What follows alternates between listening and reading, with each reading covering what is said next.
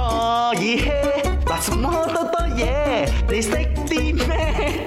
咪你識啲咩啊？你好啊，我係袁家家，我係張葉。誒、兆明，你對上一次住酒店嘅時候，啊三年前啦，啊我哋 count down 之後 lock down 咗啊嘛，冇，我同阿崔允去 Thursday Penang 哦係係係 Staycation，係 baby moon 嘅 Baby 時候， Moon 嘅時候，嗰陣有唔有磅重機？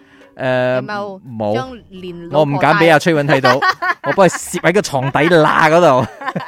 O K 啦，今日嘅問題就好多酒店房咧喺個廁所內置咧都會擺隻磅重機攝喺下邊咁樣嘅，個最主要原因係乜嘢咧？嗯究竟係方便客人咧，順便可以磅呢個行李啦，定抑或咧五星級咧一定要有呢個磅重機嘅喎？誒、再嚟咧 C 就係好多嘅客人要求，所以以後咧就有磅 重機啦。D 就係冚唪能都係啊係。就嗰啲咩吹風筒嗰啲咧，係咯係咯嗰啲啊。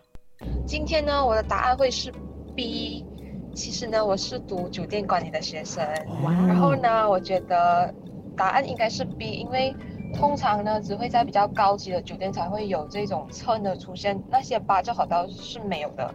然后不选 C 的原因是，如果是客人会很要求的话，至少在八折的酒店，它也会至少会有一个在 lobby 给大家共用。跟我一樣會選 B 但係耶，佢有講佢讀酒店管理係啊係啊誒 fail 定係 pass 嘛？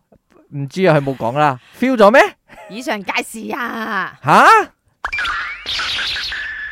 嗱，你聽清楚我問題喎，佢話嗰啲行內嘅業者，佢哋講普遍上咧都會係因為咁樣嘅，一啦 five star 你一定要有呢、一個誒設呃指施標啦啊，，係咯。咁啊其二咧就係、真係可以順便磅埋你嘅行李點嘅樣。磅你啊嗰個細行隻嗰啲都可以度度上去噶嘛，而家 digital 嗰啲真係幾精準下嘅，即係你可唔可以 hand carry 上唔飛係唔機係嗰，但係啲啊？嗯因為你嗰個 luggage 咧，你咁樣擠上去，你打橫擠上去，你唔驚佢做咩嘅？驚咩硬啊到或者佢唔 balance，因 為有陣時唔 balance 你磅唔到噶嘛。咁你咪攬埋上去咯，扣除你嗰七十二公斤咯。個行內人士係邊個嚟嘅然？之後咧就因為本嗯有好多人會要求嘅，亦都其實好多人會覺得方便嘅呢樣嘢，又而而且你冇用到，你又唔覺得佢阻定，佢都係攝埋嘅啫嘛我。就唔會要求磅重機啦。你佢咪擺喺嗰度啫咯，你咪冇用佢咯。嗰唔係啲生你果講你有都唔好敢多食咯。